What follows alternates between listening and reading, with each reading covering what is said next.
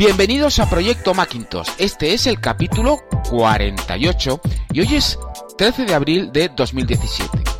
Proyecto Macintosh es el único podcast en español centrado exclusivamente en el Mac y en Mac OS. Hoy os traemos un especial sobre el Mac Pro, el Mac Pro que ha anunciado Apple en un movimiento muy poco habitual. Y yo soy Carlos Burges Ruiz de Gopegui y hoy me acompaña Jesús Hernández Ruiz de Motion FX.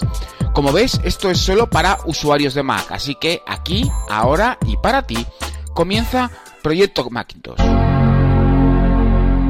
Hola Jesús, muy buenas tardes, muy buenos días, muy buenas noches. ¿Cómo estás? Muy bien, aquí, pues eh, contento, digamos, por, por el anuncio de Apple, que bueno, pues es una novedad por fin. Hoy tengo que especificar o tengo que contaros que Emilio y eh, David están eh, en su retiro anual eh, como cada año en el que eh, piensan sobre sus futuros proyectos y me he quedado solo, pero como veis, no, hoy no estamos eh, tan solos. Eh, Jesús está con nosotros. A Jesús eh, lo recordaréis, aquellos que nos sigáis con frecuencia y eh, nos escuchéis, escuchéis nuestro proyecto Macintosh y estuvimos el pasado diciembre precisamente hablando de esto, del Mac Pro.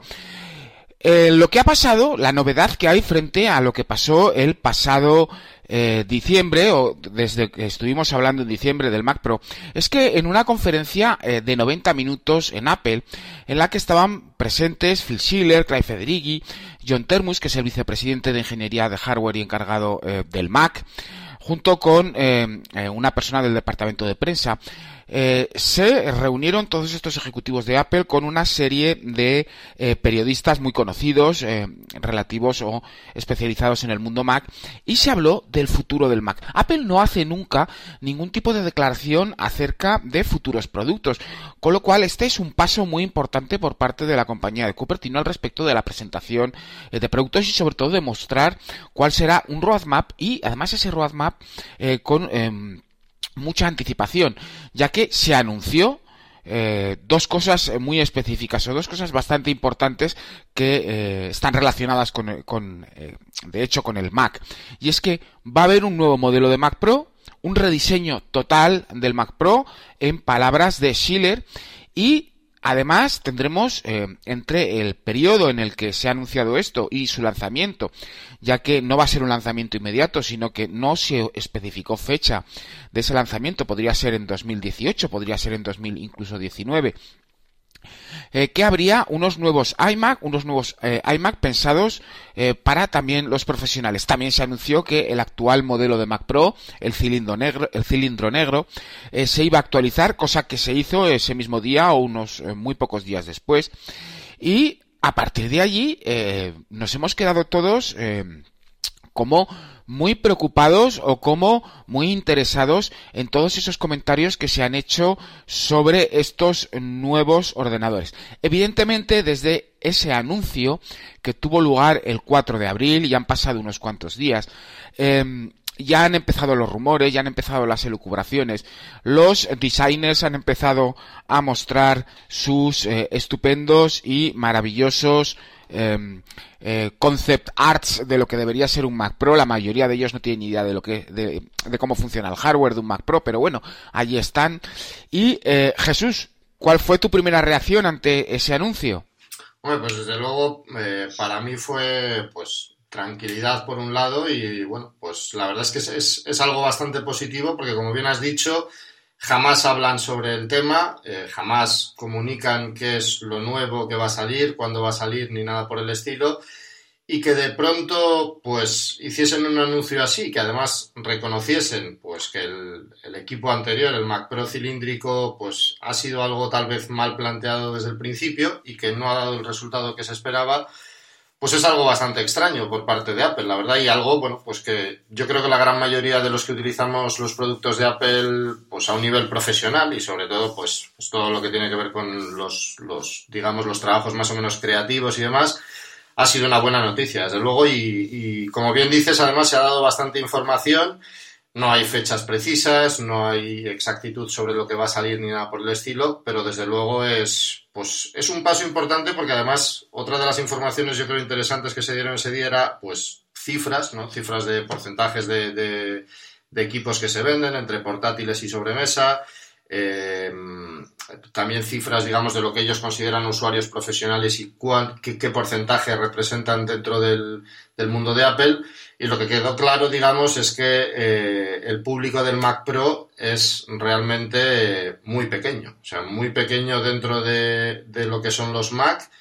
y ya digamos que minúsculo dentro de lo que es el, el negocio de Apple, ¿no? todos los negocios o todos los, los, palos, digamos, que toca, pues iPhone, iPad, servicios y demás, pues al final te das cuenta que el Mac Pro es, es algo que prácticamente se podría decir que les podría interesar incluso retirar, es decir, no, no creo que, pues que eso, digamos, fuese a llevar a, a una catástrofe en cuanto a cifras de ventas ni nada por el estilo, prácticamente yo creo que ni se notaría, y el hecho de que sigan apostando por ello y lo hayan dicho de una manera tan clara, pues bueno, pues, eh, pues deja entrever que, que, aunque no lo necesitan, siguen apostando por ello, lo cual es, pues es un paso yo creo que bastante importante en general. Sí, es, eh, es bastante interesante, sobre todo porque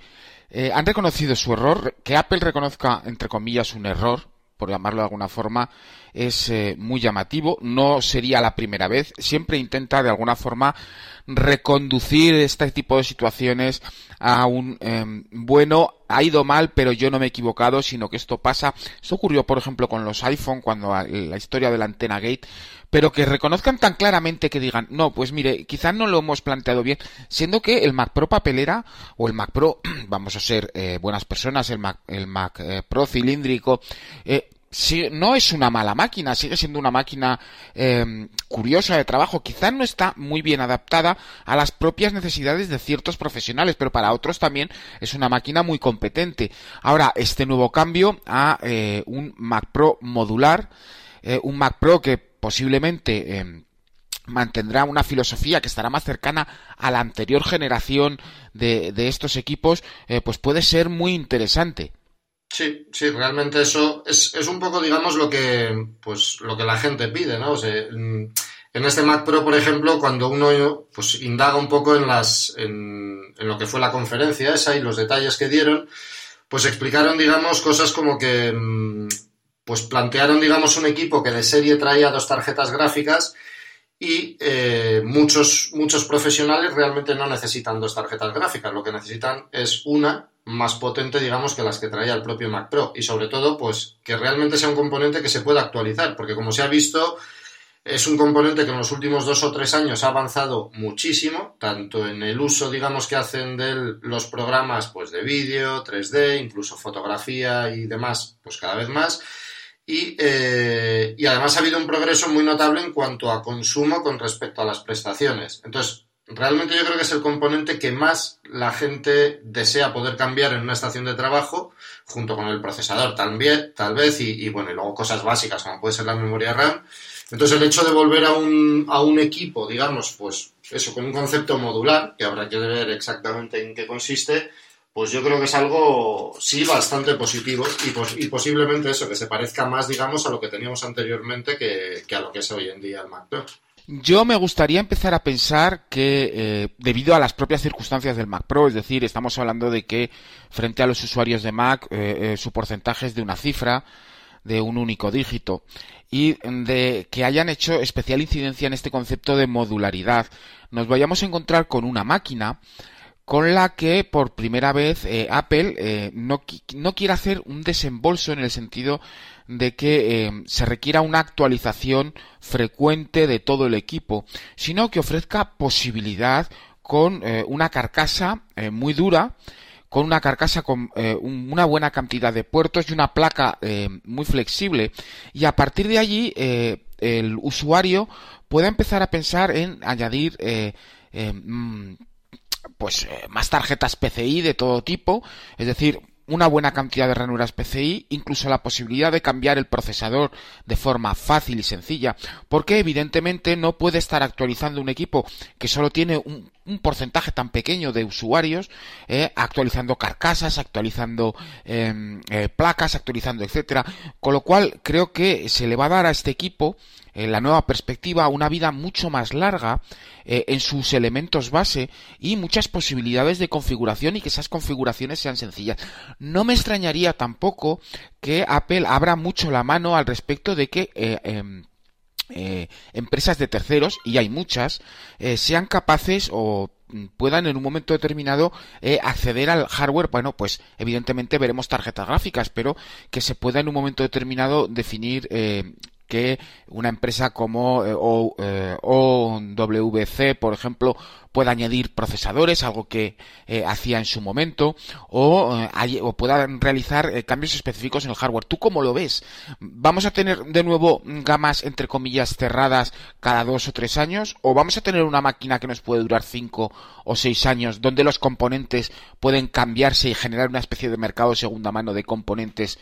útiles para nuestros Mac Pro? Yo, yo creo que va a ir un poco en ese sentido, es decir, yo creo que el, en mi opinión, digamos, va a haber una, una, especie de híbrido, por así decirlo, o eso es lo que yo creo que Apple entiende por modular, entre lo que es el Mac Pro actual y lo que era el anterior Mac Pro. Es decir, que sí se podrán cambiar cosas como, por ejemplo, el procesador, seguramente también la tarjeta gráfica, espero y supongo que también se podrá añadir algún tipo de disco duro, no sé si mediante tarjetas pues M.2, mediante a lo mejor pues eh,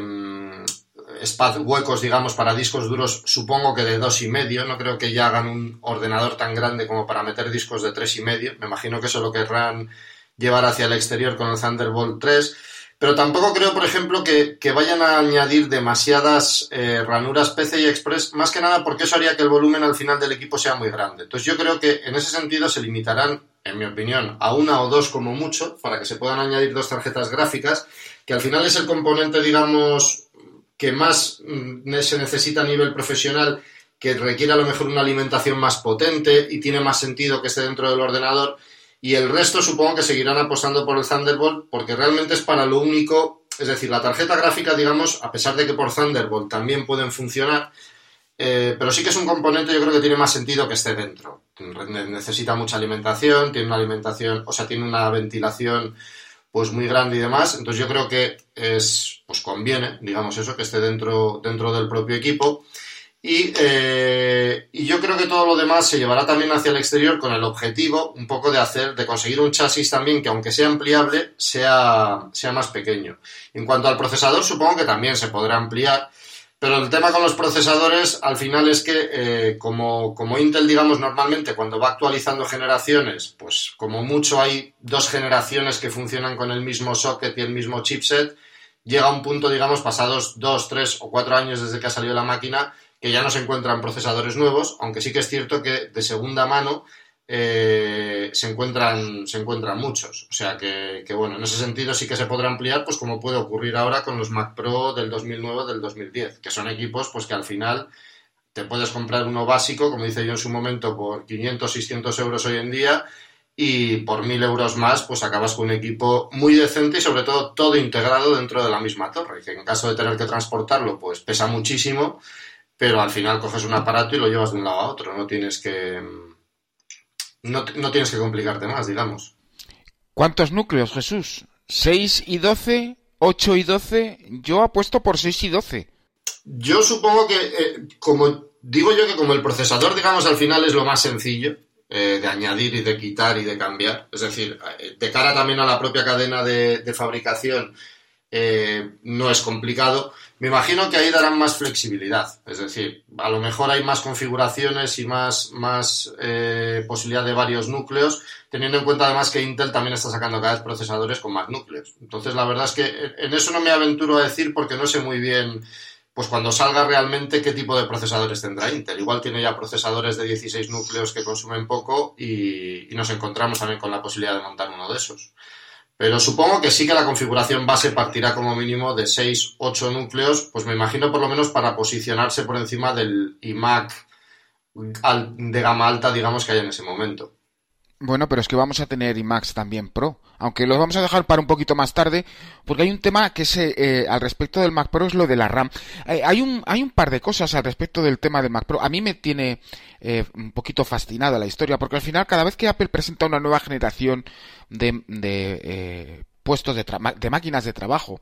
y, y, ya son unas cuantas, es decir, lanzó desde la época, eh, digamos, desde el, cambio paradigmático que eh, dio Steve Jobs en un momento determinado a lo que era el Mac, eh, tuvimos el G4, principio, al principio fue el G3 Base, que también fue una máquina muy llamativa, pero a partir de allí ya fue el G4, el G5, el Mac Pro, los eh, Mac Pro con eh, procesadores eh, evidentemente Intel después del G5 y después por último el Mac Pro cilíndrico. Ninguna de estas primeras generaciones de estaciones de trabajo ha dejado indiferente a nadie sobre todo en el uso de ciertas tecnologías. Especialmente el G5 fue en su momento un auténtico bombazo. Y, y el, el Mac Pro fue una máquina muy interesante que eh, ha ido creciendo mucho y que ha eh, demostrado eh, ser una máquina muy valiosa a pesar de que haya sido entre comillas eliminada en favor del el Mac Pro cilíndrico. yo creo que con estos nuevos Mac Pro nos vamos a encontrar con tecnologías muy interesantes y eso me lleva a pensar al respecto de la RAM y de la necesidad de almacenamiento empiezo a pensar seriamente que eh, como no hay fecha para estos Mac Pro, vamos es posible que nos podamos encontrar con que trabajemos con eh, el almacenamiento con esta nueva memoria eh, flash de Intel que promete ser tan rápida como la RAM, junto con RAM tradicional, es decir, con por ejemplo 256 GB o 512 GB em, únicamente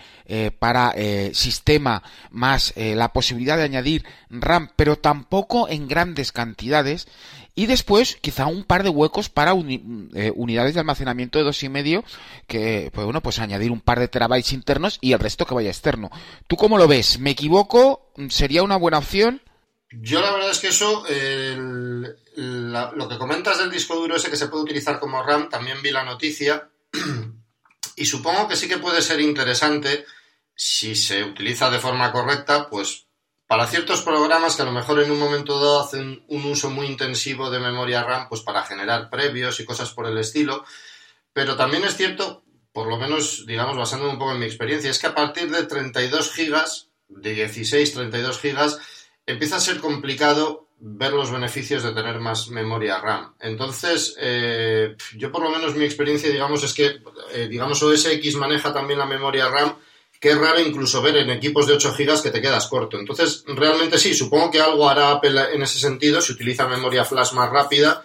pero no sé exactamente cómo lo podrán llegar a, gestionar eso no. En el tema de lo de las ampliaciones, sí, pues es un poco lo que yo pienso también. Sería, yo creo, más interesante, más que incluir ranuras de 2,5, incorporar ranuras, las que se llaman M.2, pues que al final son los discos duros que van por PCI Express y son, mm, pueden llegar pues a las velocidades que llegan los, los actuales de en los MacBook Pro y demás, porque al final, aunque estén, digamos, eh, integrados en la propia placa, pues se supone que son discos duros que vienen de Samsung, con controladores de Samsung y tal, que son los que de momento parece que consiguen mayores velocidades junto con Intel, pero no sé muy bien al pues la verdad es que como el Mac Pro cilíndrico fue tan novedoso y tan extraño, me cuesta imaginarme exactamente la verdad qué es lo que nos puede lo que nos puede sacar Apple en cuanto al nuevo Mac Pro modular y a ver cómo entienden el concepto de, modular, digamos, o sea, cómo, cómo, lo plantean y demás. Porque una de las cosas que a mí me preocupa un poco, por lo menos, es el tema de los drivers, que no sé muy bien cómo gestionaría Apple eh, ese tema, en el sentido de que dicen, vale, puedes incorporar tarjetas gráficas estándar, pero exactamente qué tipo de tarjetas. No sé si pasará, por ejemplo, como ocurrió en su día con el Mac Pro clásico, podríamos decir, donde en un primer momento con los sistemas operativos que Apple lanzaba solamente funcionaban las tarjetas gráficas que vendía la propia Apple y otras que lanzaban terceros específicas para Mac, o bien si realmente Apple se seguirá abriendo en ese sentido y ella misma pues incorporará muchísimos drivers al propio sistema operativo, se tendrán que encargar pues AMD y Nvidia de actualizar esos drivers, como ha hecho Nvidia por ejemplo recientemente. Pero bueno, la verdad es que pues eh, me cuesta un poco, o sea, supongo eso, evidentemente que va a ser más ampliable, eso es lo primero que han dicho, va a ser más actualizable, lo cual es bienvenido porque el nuevo, el actual, digamos, prácticamente no es actualizable. Hay cosas que se pueden cambiar como el procesador, la RAM o el disco duro, pero no son, digamos, no es fácil, no es como en el antiguo, que en cambiar un procesador tardabas 15-20 minutos y era algo muy cómodo y muy sencillo. Así que la verdad es que me cuesta un poco imaginar por dónde van a salir exactamente. O sea, me imagino eso, tarjeta gráfica más potente, que se pueda cambiar, memoria ampliable, algún hueco para disco duro y demás. Pero luego a nivel de tecnologías, pues espero que me sorprendan, digamos, a ver qué es lo que, lo que incorporan o lo que no incorporan. Ya no solo creo que a nivel de tecnología, sino también a nivel de apertura, es decir, una EFI más abierta donde eh, como parte de esta iniciativa en la que ellos eh, en lugar de lanzar tantas generaciones de Mac Pro o verse obligados cada dos o tres años digo bueno pues vamos a abrir un poco la mano al respecto de cómo y qué se puede conectar eh, que en un momento determinado la EFI permita poder conectar de forma nativas de forma nativa tarjetas que técnicamente están pensadas para eh, Windows y que eh, sean los propios fabricantes de las tarjetas a través de eh, un kit de software que puedan desarrollar los correspondientes drivers o, o, aprovechar parte del desarrollo de drivers.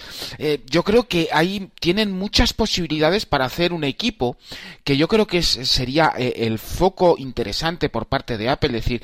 bueno, tenemos un Mac Pro, vamos a hacer una comunidad alrededor del Mac Pro, una comunidad en la que te compras un equipo y no es un equipo que eh, se te pueda quedar desactualizado en dos o tres años y no es un equipo que se te pueda morir en dos o tres años, sino que es una inversión a largo plazo porque es evidente que hay Mac Pros con siete, ocho, nueve años que siguen dando la talla para las tareas que lo hacen. Es decir, un equipo que, se, que dure mucho tiempo, donde la posible inversión que tenga que hacer el usuario sea en componentes y que al final a ellos no les dé mucho mal, en el sentido de que no se vean obligados por narices eh, debido a una estructura cerrada de hardware, eh, incluso de software, eh, verse obligados cada tres o cuatro años a actualizarlo. Decir, no, pues mire, lanzamos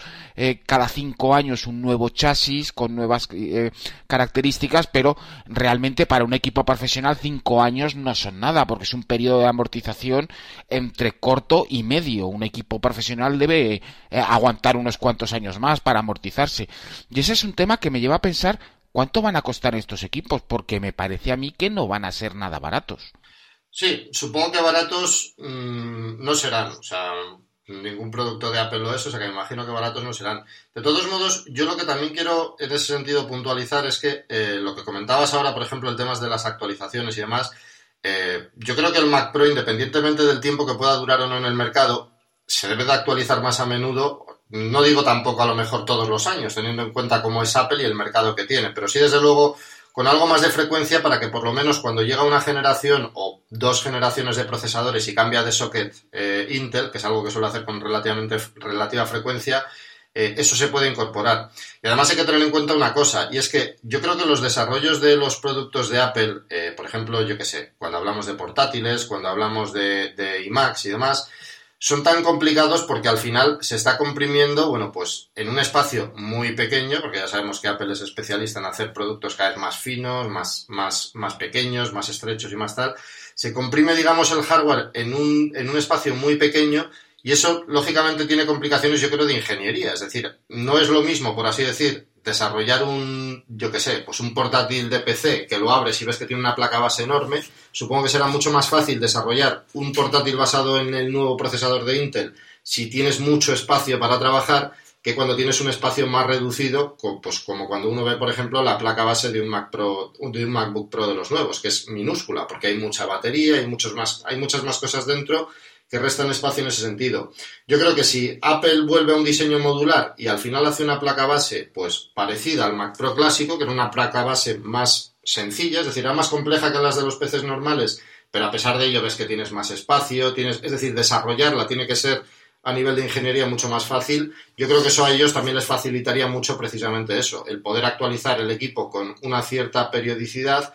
sin que conlleve a unos gastos mm, brutales, por así decirlo, de, desarrollo. Eso es lo que yo, yo creo también, o sea, porque actualizar un equipo cada cinco años tiene un peligro, y es que al cabo de dos años y medio va a haber gente que diga, vale, es un equipo que lo puedo amortizar aún, pero estamos en las mismas. Es decir, HP eh, ha sacado la nueva estación con no sé qué tarjetas gráficas y no sé qué procesadores, y Apple está otra de dos generaciones por detrás. Entonces, yo creo que en ese sentido también el Mac Pro nuevo también va un poco orientado precisamente a eso, a que para la propia Apple sea más fácil actualizarlo y tenga un, coste menor. Incluso mm, estoy escuchándote y lo primero que me da a pensar es que dentro de eh, lo que llamamos modularidad, la placa pase a ser otro módulo diferente. Es decir, que tú a lo mejor no puedas cambiar la placa, pero que lance una nueva generación pero la nueva generación no sea del equipo, sino que está esta placa disponible, está esta nueva gráfica disponible o está esta nueva tecnología disponible y en vez de tener que comprar todo un nuevo Mac Pro, vayas a un centro autorizado de Apple y te cambien la placa del Mac Pro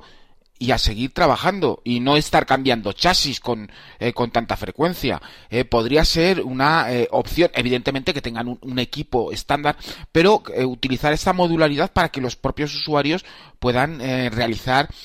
a lo mejor ellos mismos o a través de incluso de, los propios servicios técnicos de Apple un mayor trabajo en la modularidad. Yo es que desde mi perspectiva, porque yo lo veo también esto un poco desde la perspectiva económica y desde las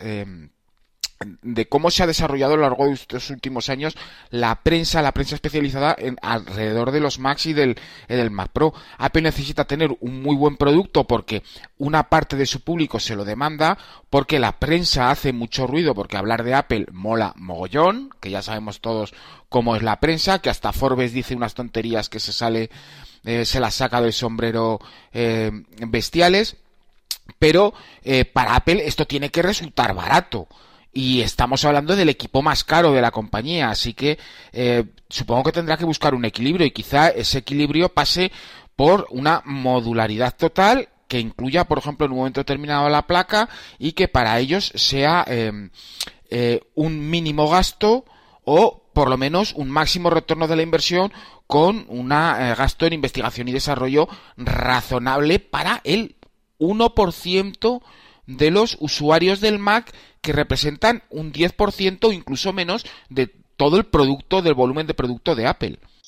Sí, sí, sí, eso pues es que es un hecho, o sea, de hecho fue lo que comentaron el otro día en la conferencia y bueno, pues al final hay que tener en cuenta eso, que, que realmente si lo van a mantener es un poco, yo diría, pues lo que se suele decir, por amor al arte y, y bueno, pues no se puede esperar de Apple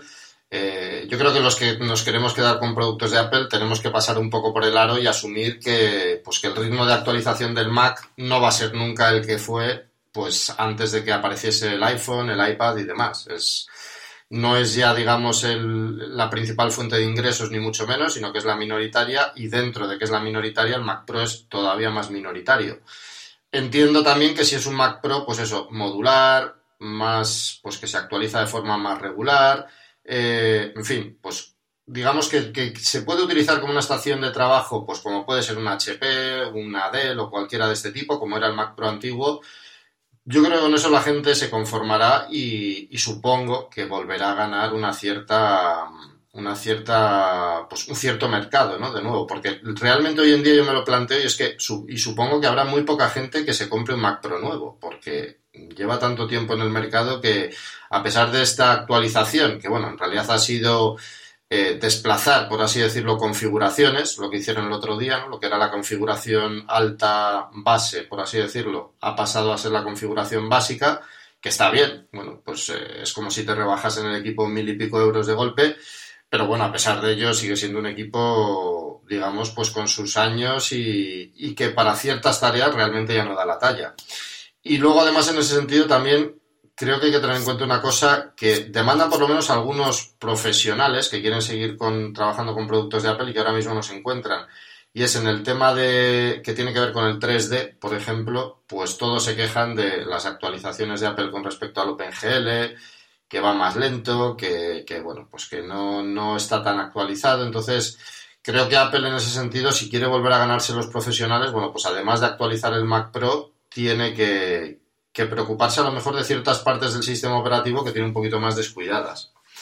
Entonces, bueno, pues a ver cómo se van desarrollando las cosas y, bueno, de momento yo soy optimista, o sea, desde luego es un gran paso todo lo que se ha hecho hasta ahora. Sí, sí, es un gran paso. Y además, eh, no solo anunciaron los Mac Pro, sino que también dijeron que en este eh, eh, digamos, el lapso de tiempo entre el anuncio y el lanzamiento del Mac Pro, que de nuevo no sabemos si será 2018 o 2019. Yo pienso que es posible que veamos alguna cosa durante la conferencia de desarrolladores del año que viene. Eh, conociendo a Apple, un año es un plazo de tiempo razonable, pero eh, si no ocurre en 2018, pues evidentemente será 2019. Eh, también se anunciaron que habría nuevos iMac. Y aquí también de nuevo ha empezado a correr la rumorología, han empezado a, a presentarse eh, fantasías al respecto del iMac. Eh, el iMac tiene un problema, el iMac sigue teniendo un problema. Su form factor, eh, su diseño, está muy orientado hacia el usuario de la calle y evidentemente el hardware ha ido creciendo para ofrecer un mayor rendimiento que da calidad o puede dar nivel profesional a algunos tipos de usuarios. Pero no sé si el iMac va en un momento determinado va a ser capaz de llenar eh, o de cubrir todas esas necesidades de los usuarios, sobre todo porque su form factor implica que eh, eh, para un uso profesional, bueno, para un uso profesional realmente se necesita ventilación y el iMac no es un Mac eh, maravillosamente ventilado. Sí está muy bien ventilado para, para tema de usuario de la calle, usuario de consumo, pero un usuario profesional que empieza a sacudirle a los procesadores, eh, a la RAM, eh, al disco duro, bueno, pues al final tiene allí un problema de, calentamiento y eso en las, estaciones de trabajo está muy bien pensado, pero en un iMac ¿Vamos a ver un rediseño del iMac, Jesús? Si realmente va a ser un iMac para profesionales o va a ser un parche. Yo, a ver, yo creo que no vamos a ver un rediseño como tal. A mí sí me gustaría a lo mejor, pues, por ejemplo, si hiciesen uno para profesionales, pues que además de poder cambiar la RAM, por lo menos, por ejemplo, se pudiera añadir un disco duro o pudiera de serie, por lo menos, es decir, en el momento de configurar se incorporar un par de discos duros pero yo no creo que vayamos a ver un rediseño, si acaso, pues eh, igual rediseñan a nivel interno lo que tú comentas, la ventilación para mejorarla, pero, pero en ese sentido no creo que veamos mucho cambio. Yo, de todos modos, digamos que es un tema que me preocupa mm, tampoco demasiado, porque, bueno, yo creo que Apple cada vez tiene más controlado el tema del sobrecalentamiento de los equipos, pues por esa pasión, digamos, por la finura y los tamaños reducidos. Supongo que mm, una gran parte de su investigación y de ingeniería y demás va orientada en ese sentido. Y, y, hombre, pues el iMac desde luego no es un equipo tan fiable como lo han sido los Mac Pros clásicos, porque en realidad el Mac Pro actual, pues en ciertas configuraciones, precisamente con las tarjetas de, eh, de gama alta, pues lo que comenté en el anterior podcast, ¿no? Eh, han dado bastantes problemas en, en ciertos programas y en ciertas cosas. Y yo supongo que en el iMac pues tratarán un poco de controlar eso igual algo más. En la configuración Pro pues a lo mejor se hace algo específico precisamente para eso. Pero bueno, yo no lo veo tampoco tanto como un parche. Yo conozco muchos profesionales que utilizan el, iMac de forma, pues, vamos, a diario y en edición de vídeo y cosas más o menos pesadas. Y en general no suelen tener demasiados problemas de fiabilidad. Sí que te dicen algunos, bueno, pues que se calienta, que pones la mano y sí que medio arde, que los ventiladores soplan mucho y demás. Pero al final problemas de fiabilidad en general no suelen tener y, bueno, pues yo sé de bastante gente que tiene IMAX desde los años 2011, 2012 más o menos y, o sea, digamos IMAX que siguen utilizando hoy en día y no les dan mayores problemas. Entonces, yo creo que es una buena idea sacar una configuración de iMac específica para los profesionales, porque teniendo en cuenta además que los monitores que incorporan los iMac están muy bien, eh, pues yo creo que está bien el concepto de hacer un todo en uno, que sea compacto, que, al mismo tiempo tenga potencia, pues para lo que necesitan muchos profesionales, porque eso es una cosa también, ¿vale? Que, de la que muchas veces se habla, ¿no? Eh, hay veces que hay profesionales que dicen, oh, es que para mí el Mac Pro no tiene potencia suficiente y tal. También hay que entender que dentro de los profesionales no es lo mismo un tío que esté haciendo efectos especiales eh, con programas muy pesados, que esté haciendo etalonaje de películas 5K, 6K, cosas por el estilo, a un tipo que esté retocando fotografías en RAW, que evidentemente también necesita potencia, pero no necesita a lo mejor tanta, ni alguien que esté editando vídeo pues con los programas de Apple, que ya sabemos que van mucho mejor en configuraciones más bajas y demás. Entonces yo creo que el, un iMac Pro sí que puede cubrir las necesidades de muchos profesionales de Apple, de, que utilizan Apple, sobre todo aquellos que utilizan los programas de Apple, con los que por cierto también han renovado un, poco el compromiso en esta conferencia.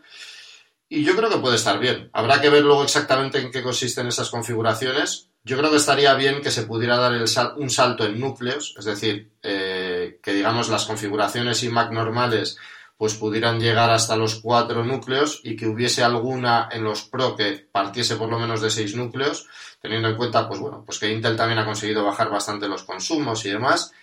Y eso yo creo que sería lo más interesante, a lo mejor también pues tener la opción de una GPU aún más potente o a lo mejor con más memoria. Pues por ejemplo lo mismo, que el iMac normal tope de gama a lo mejor pues acabe en una tarjeta gráfica con 4 GB y que en el Pro te puedas ir a una de 8 GB. Eso y la memoria, por supuesto, pues que, evidentemente si es un iMac Pro, lo mínimo mínimo es que se pueda ampliar la memoria RAM. Sí, Core i7 o Xeon. Pues eh, en realidad, a nivel de rendimiento, está clarísimo que son. O sea,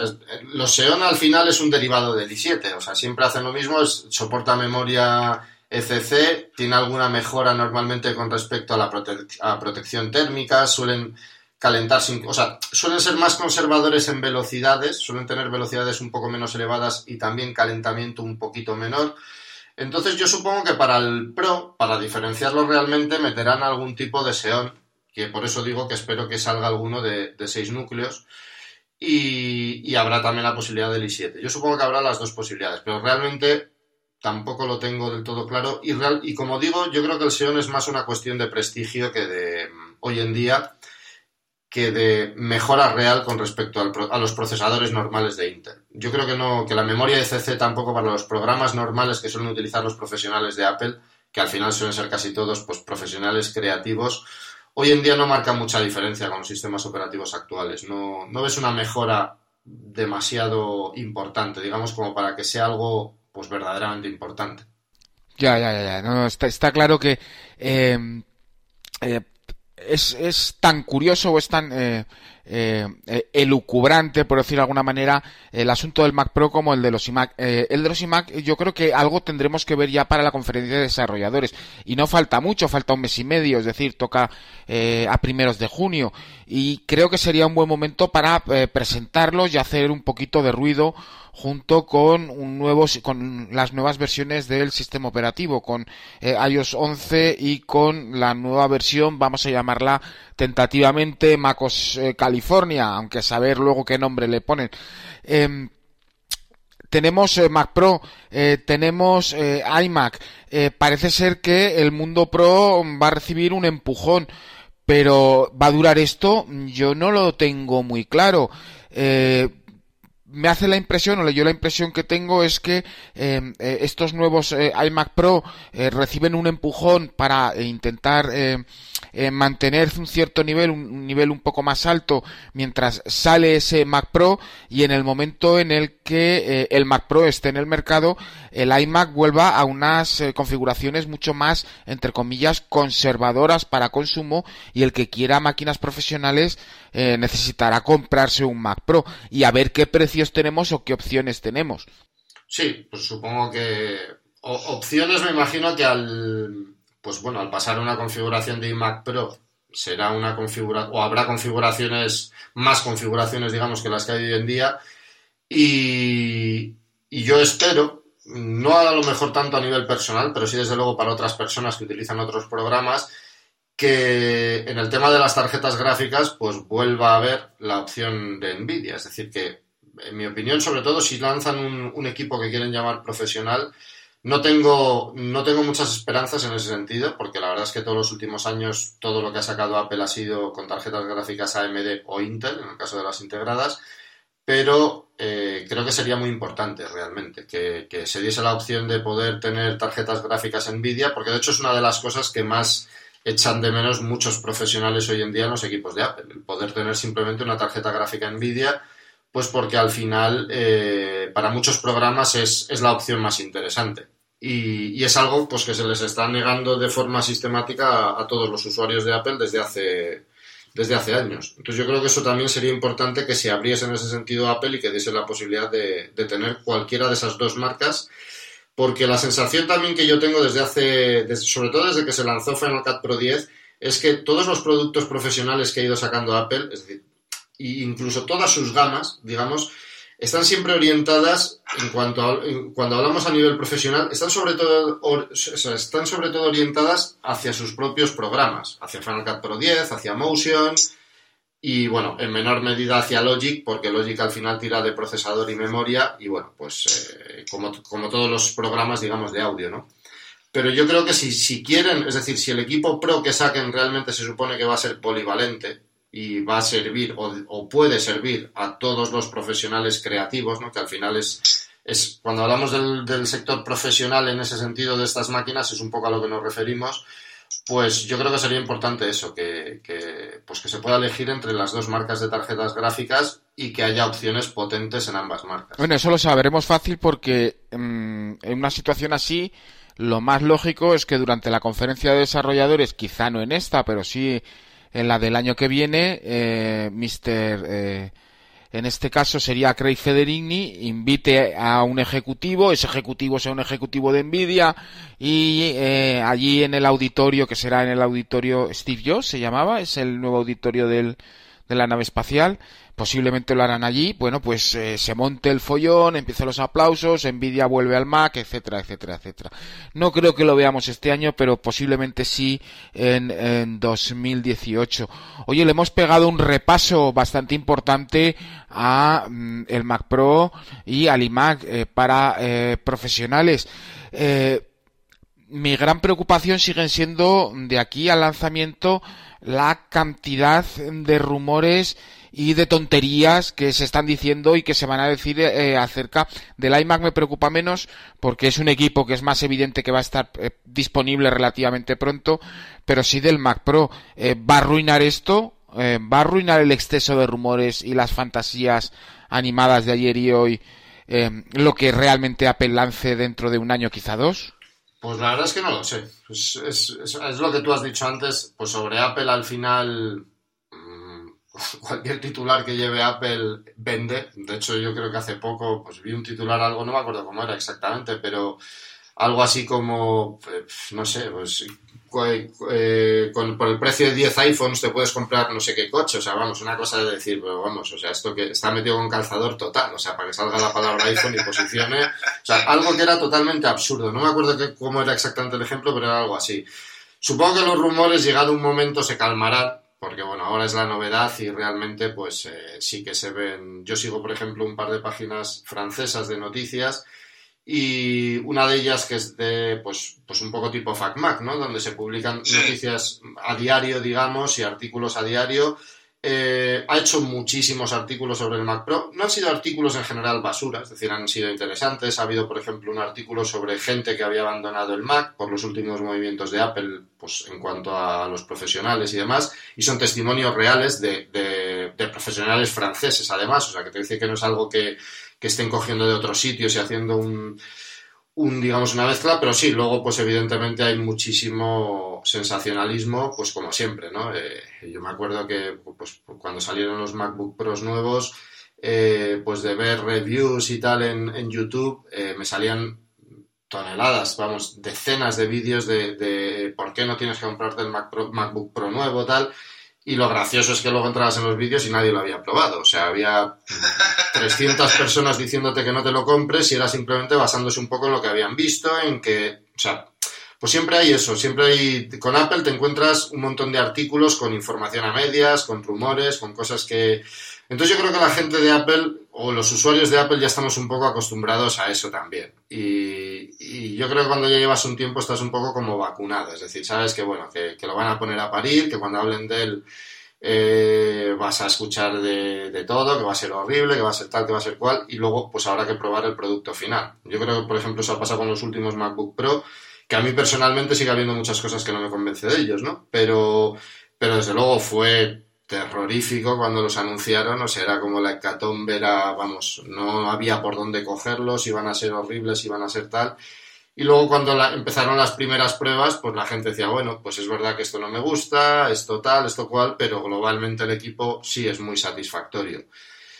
Y supongo que con el Mac Pro pasará un poco lo mismo. Estoy seguro también que no va a servir a todo el mundo, es decir, que va a haber gente que realmente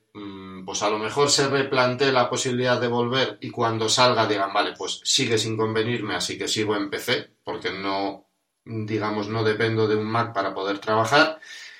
Pero yo creo, desde luego, que sí que podrán, eh, o tienen la posibilidad, por lo menos, y lo deberían de aprovechar, de bueno, pues eh, volver a seducir a una gran parte de ese, de ese sector profesional, ¿no? Que de todos modos yo también, o sea, lo comento y, bueno, pues porque se ve también las cifras en YouTube y demás.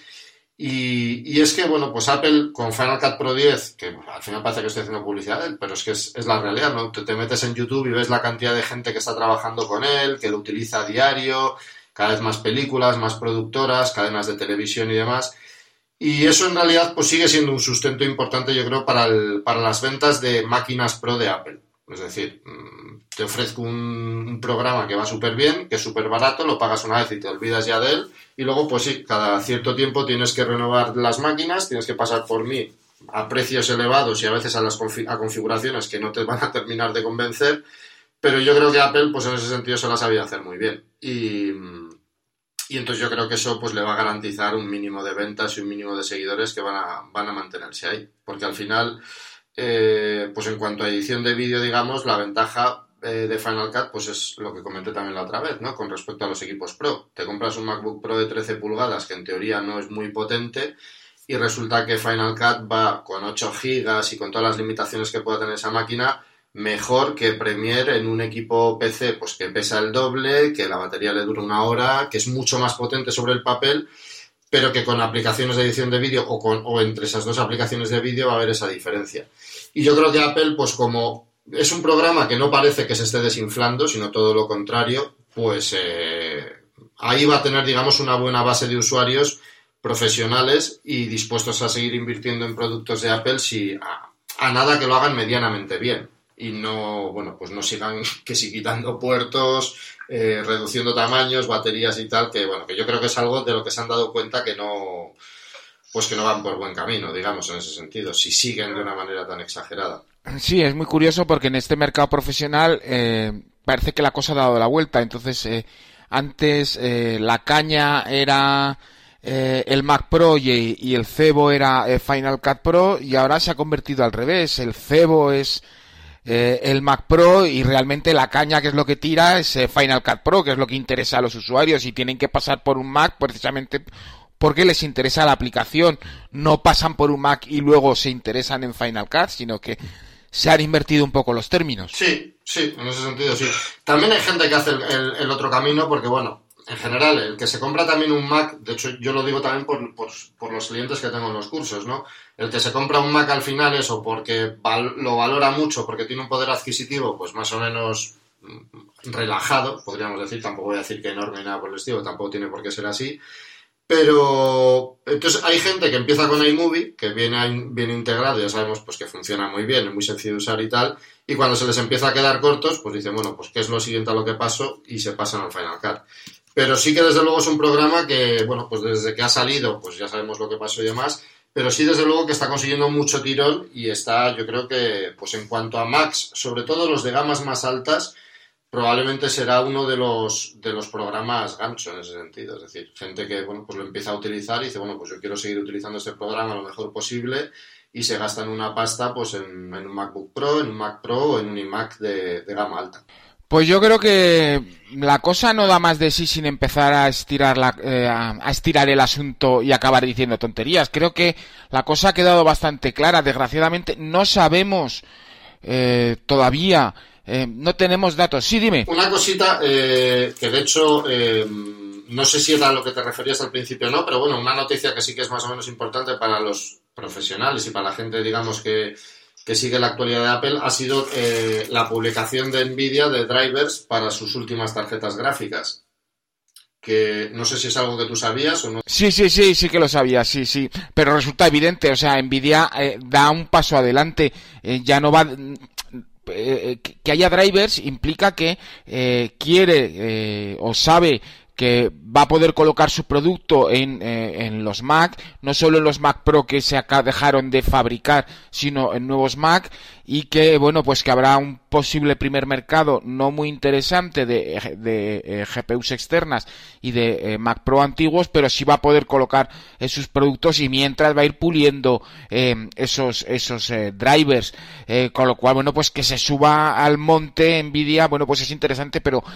yo esa parte también me, me preocupa eh, en la manera que eh, Apple en un momento determinado le puede abrir la puerta a Nvidia y decir, sí, vale, puedes instalar tus tarjetas, no te lo vamos a prohibir, pero yo no pienso hacer nada, de los drivers te encargas tú, de las tarjetas te encargas tú, yo aquí me lavo las manos. Sí, pero eso tampoco, o sea, en realidad Nvidia para, para Windows también es la que se encarga de los drivers y los actualiza, vamos, o sea, yo creo que sale actualizaciones de drivers para Windows de, de Nvidia pues cada dos semanas, como mucho, ahora una nueva cada mes. O sea, que eso yo creo que tampoco es tanto problema, sobre todo si hay un mercado. Yo creo también que, esa, que esos drivers nuevos, eh, aunque parezca que no, pero están un poco orientados al mercado Hackintosh, que también es muy activo, cada vez más, pues precisamente por el tema de los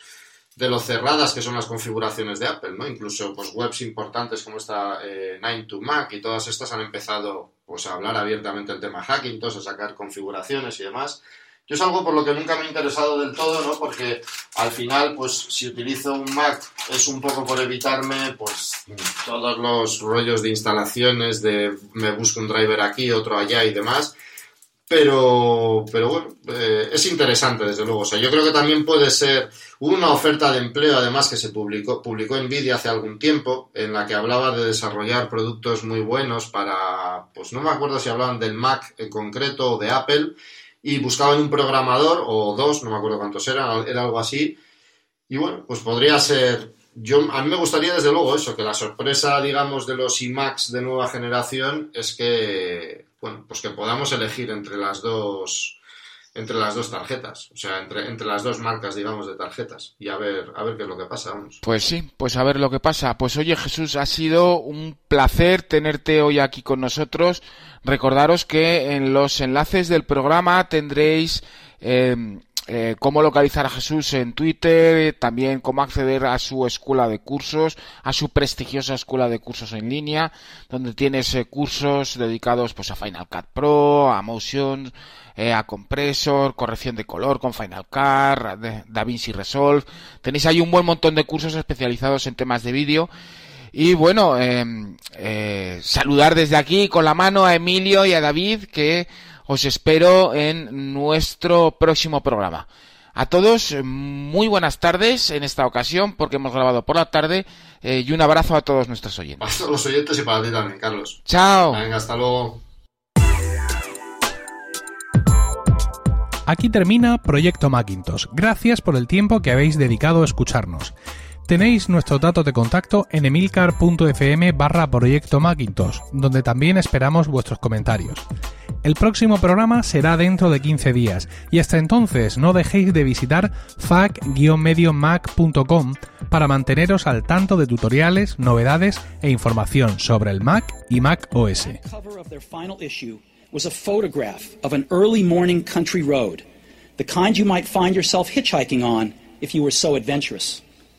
Beneath it were the words, Stay hungry, stay foolish. It was their farewell message as they signed off Stay hungry, stay foolish. And I have always wished that for myself. And now, as you graduate to begin anew, I wish that for you.